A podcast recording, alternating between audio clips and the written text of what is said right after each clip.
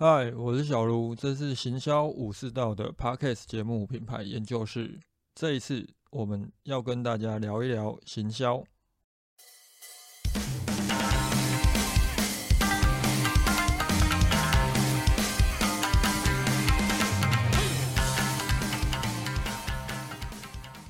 今天主要跟大家聊几个接下来行销方面需要关注重点的观察，同时会搭配几本值得一读的书籍推荐。其中最主要的重心，当然就是二零二三年这个被相当多的顾问跟行销专家都预测可能会很难过的一年。二零二三年是不是真的会产生疫情后效益？我本身作为一个预警悲观主义者，个人一直都觉得别过度乐观比较好。今天如果有人跟你讲说，哦，明年二零二三年一定会大好，市场一片乐观，要你加码，这个人要不是想骗你的金钱，不然就是想骗你的感情。对于二零二三年的悲观，最主要无非就是因为全球通货膨胀会造成各项成本上涨，特别是目前美金走强哦，相信如果原料或者是制造都是仰赖其他国家，不管是中国、东南亚，还是你在日韩进货都可以。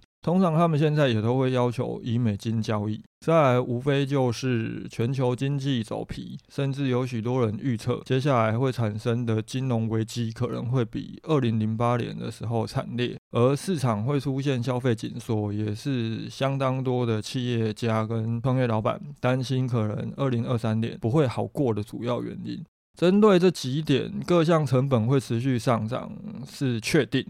这个我在先前几集讨论疫情后行销或者是后疫情行销时，应该就有提到。但会不会出现消费紧缩，我则是保持着保留的态度。消费紧缩要在物价上涨到显而易见才会出现，而且可能是伴随着民众可支配收入大幅降低，又或者是市场出现严重的萧条，才会让民众产生恐惧消费心理。最主要关键还是在于民众的消费信心，所以我们不妨可以反问一下：民众目前对于花钱存在恐惧吗？客观一点来看哦。台湾人出国旅游的行程，就目前来看，都已经排到明年可能二月了，又或者明年农历过年档期，也就是一月底那个时候，应该都不少人。你们身边的亲友可能都已经安排出国了，所以可能二零二三年第一季都会是民众准备出国一解这两年来奔在台湾苦闷的时间点。不谈海外旅游的话，我们单就内需的旅游市场来看，除了今年八月份实体餐饮业营收创下新高。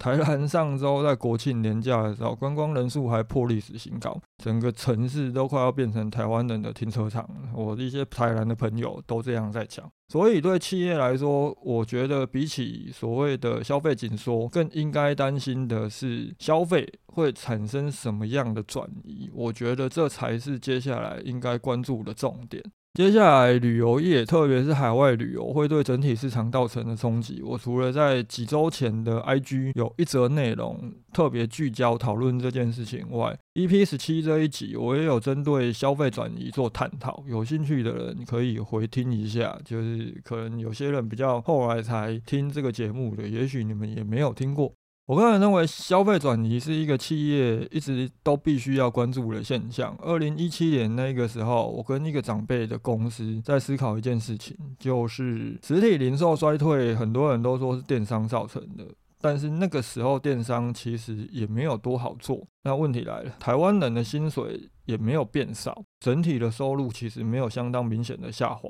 那么台湾人的钱到底去了哪里？后来我们就观察到有一个产业，其实在那五年期间是蓬勃发展的。就是医疗产业，除了牙医跟中医在那一个时候都有急速的成长外，各种健康啊、养生的议题也都成为整个市场的主流，甚至连当时的房地产都要搭上养生宅的议题来卖房哦。那么在探讨二零二三年企业应该注意一些什么？老实说，相当多行销人员都会因为接触太多外在的资讯，造成自己会过度的焦虑。全球经济走皮。金融危机、通膨带来的成本上涨问题、消费紧缩，这一些前面提到，大家二零二三年可能必须面对的问题，到底有几个是你可以控制的？如果说这就是一些外部问题，你也改变不了，那其实担心太多也没有必要。不妨可以问自己一个问题：假设二零二三年真的很惨，比过去这两年还要来的惨上很多，你还要不要继续撑？还是干脆公司就收一收？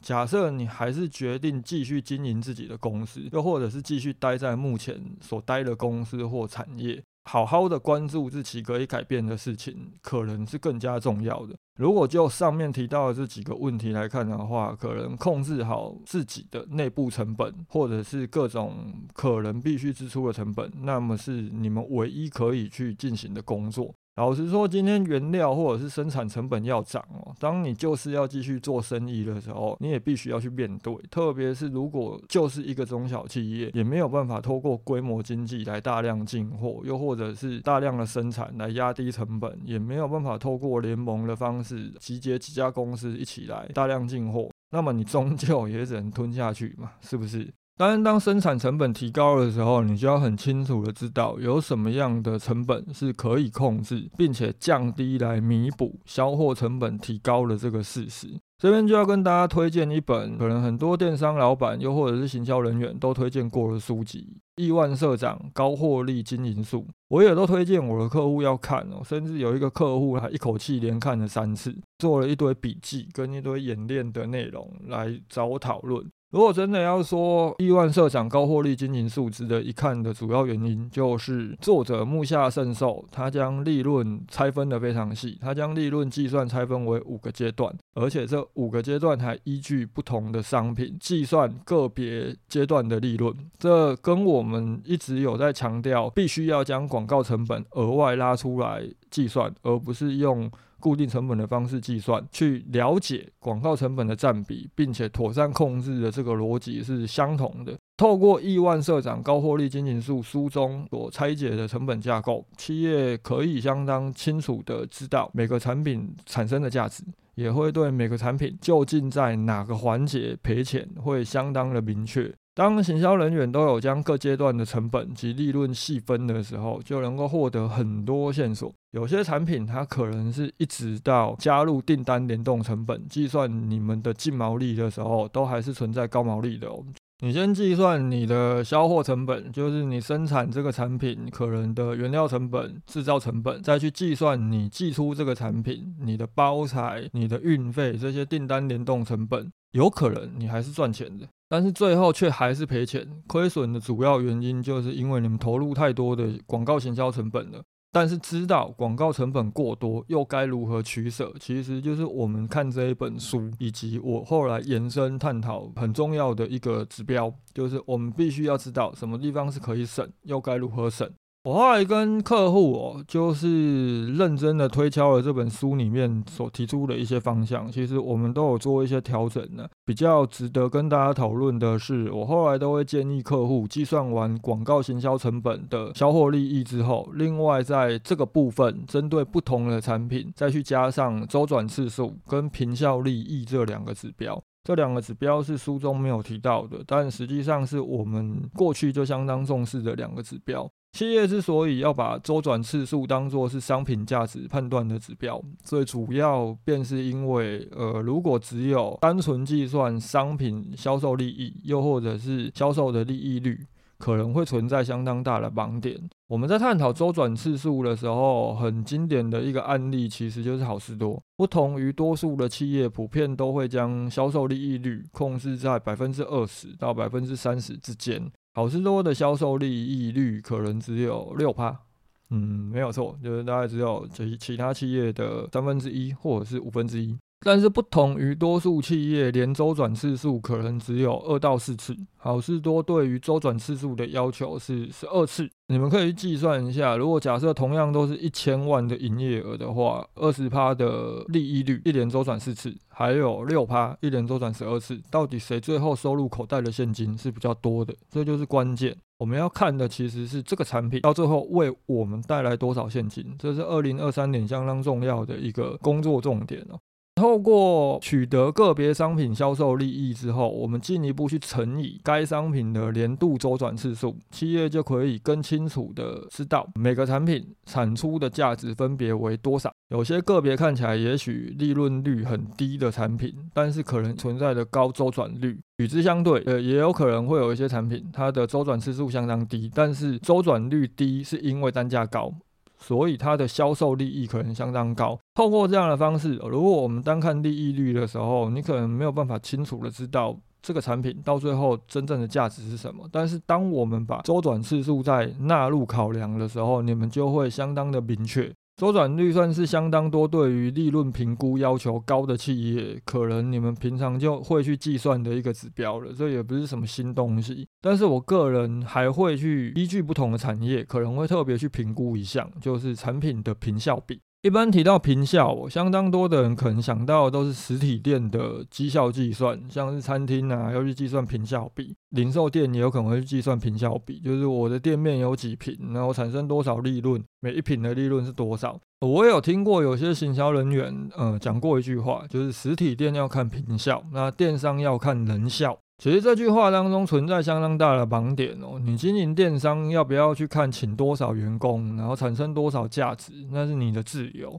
虽然说我个人觉得这种计算方式相当没有意义。因为它是广告代理商这种本来就是以人员服务为主的产业，在评估绩效的方式，但是忽略了产品需要投入仓储的费用，它就可能很难帮企业完全了解每一个产品实际的价值。特别是做电商，做电商你要不要租仓库？你仓库的成本是多少？你每个商品占掉多少成本？这其实就是我们讲的产品平效比。仓储空间最基本的计算方式，当然就是你每一平的租金成本啊。如果是冷链的话，自然要将空调电费也计算进去。每一瓶成本多少，放置了多少商品，就可以知道该产品的平效比是多少。商品依据材积的不同，即使都使用货架来做存放，同样的平数，可以放置的产品数量也不同，自然会产生不同的仓储费用。这一种不同产品产生的仓储成本，做电商的你们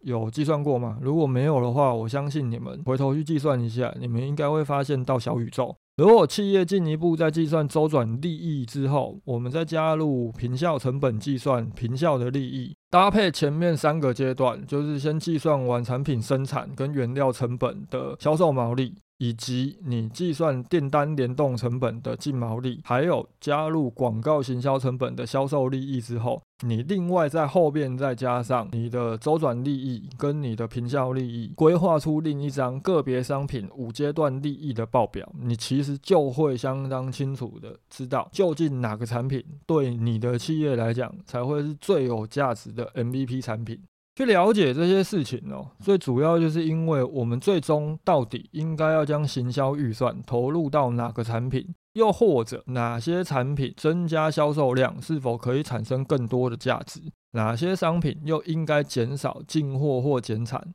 透过个别商品五阶段利益，你们其实可以一目了然，能够让行销策略拟定更有明确的方向。当你相当清楚自己所卖商品究竟哪一个带来的价值最高，而且也很清楚每一个产品的成本支出状况，你就会知道当市场走入低迷的时候，你应该将重心放在哪一些产品上，哪些产品又可以放心的增产。事实上，当我们今天真的遇到成本需要控制的时候，其实唯一可以动的大概就只有行销成本，就是你们的广告费、你们各种推广的成本。而且能够动多少，又该如何动？这就是企业在二零二三年的时候需要好好思考的问题。我最近发现到一个现象哦，可能是因为相当多台湾企业进入电商，又或者在进行数位行销，最熟悉的推广工具就是 FB 广告。而且目前市场行销课程主流也还是 FB 广告，造成很多的企业都会困在那个死胡同当中，走不出来。这部分讨论我在 EP 四十八谈 FB 广告被封应该要如何逃离的那一集的时候，一些建议的做法多少都有提到，这边我就不多谈了。来跟大家聊一聊最近呃有一个听众来咨询的一个案例好了。上周有个 Podcast 的听众私讯到我的粉丝团，不过我猜他的问题应该也就是小问题了，就跟他约了时间了解一下。他最主要的问题就是过去他都是跟老婆一起经营健身工作室啊，因为最近多了一个教练，所以没有办法像先前一样夫妻两个人个别经营自己的个人账号就好，开始会以工作室的名义经营。我最近发现到 FB 广告效果不太好，想知道应该要如何修正，又或者可能哪里有问题。我后来就发现到，其实他这个案例哦，就相当适合我们今天想跟大家推荐的另外一本书。发黑的香蕉怎么卖？这本书当中提到的三种受众来做区分。发黑的香蕉怎么卖？这本书当中，作者认为所有的产品其实都有三种受众。A 就是心心念念想要入手这个产品的，如果以健身来讲的话，就是对健身充满了热忱以及兴趣的人。B 则是听过产品但还没有购买欲望，可能就是那一种对健身没有兴趣的人，就像我吧。C 就是对产品好处感兴趣，但是没有听过这个产品。这类的受众可能就是不知道健身可以帮助自己，又或者不知道健身有什么好处的陌生受众。呃，为什么要这样去分析受众？FB 广告不是就有健身运动相关的标签了吗？基本上连我这种平常人坐着就不会站着，呃，平时坐也坐不端正，Apple Watch 都是拿来测睡眠，完全都没有去用到运动跟健康这两个功能的人。我在 FB 的兴趣标签里面都有 muscle、有 running、有 CrossFit，所以你们真的不需要对 FB 标签这种东西太过认真哦。如果我们单纯把可能触及受众区分为前面提到的 A、B、C 这三类的话，它的广告有三分之二，粗略来计算的话，都是投给 A 跟 B。投给 A 跟 B 有什么样的问题？首先就是 A 对健身很感兴趣的这一群人，他可能有一定的比例都已经有教练了，又或者他已经在其他的健身房付完钱了，所以他即便看到你的广告，呃，很感兴趣，有意愿，但是他能够立即行动的几率也不高。而 B 就像是我，我还蛮常看到一些健身的广告的了，因为我有标签嘛，但是我看到那些广告也都无感。唯一可能有效的就只有 C，但是 C 这个受众，我们必须要经过多次的沟通、反复的触及，才有可能能够取得转换。所以广告为什么会无效，又或者为什么会让你觉得呃效益好像没有之前来的这么好？原因就是因为大多数的广告费用都是浪费在无效触及跟多次沟通上。当广告成本很低的时候。当然可以这样去玩，就是不断的去用在行销去洗市场。毕竟，特别是像高单价这样的私人教练课程，它是玩得起的。但是，当广告成本一高，你们就很容易会去做白工。特别是前面如果有效的受众都捞了差不多了之后，后边的效益会越来越低，这就是一个死胡同的现象。至于我最后到底建议这个教练可以采用哪些方法，我们这边就不多谈了。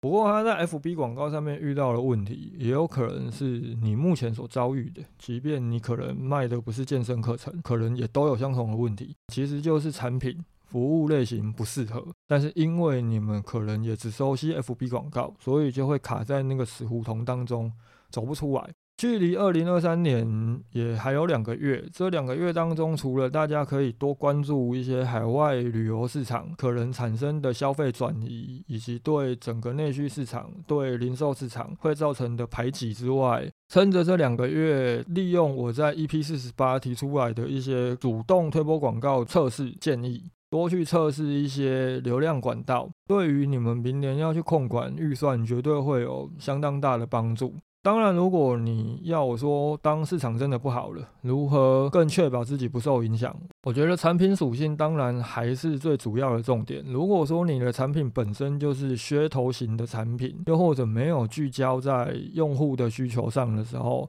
二零二三年会是相当难过的一年。因为当产品不被需要的时候，自然当消费者想要去控制支出的时候，第一个就会受到影响。今天这一集就大致上先谈到这里，未来我们也许会针对一些市场观察，再来跟大家做延伸讨论。原本今天也打算聊一聊如何找出品牌的货架竞争优势这部分，之后可能会跟如何寻找正确受众再一起录个一集来谈。针对今天所提出的内容哦，一样有什么问题或者想讨论的，都欢迎留言或私讯啊。如果觉得这一集的内容对你有帮助，也很欢迎帮忙评个分。感谢大家的收听，拜。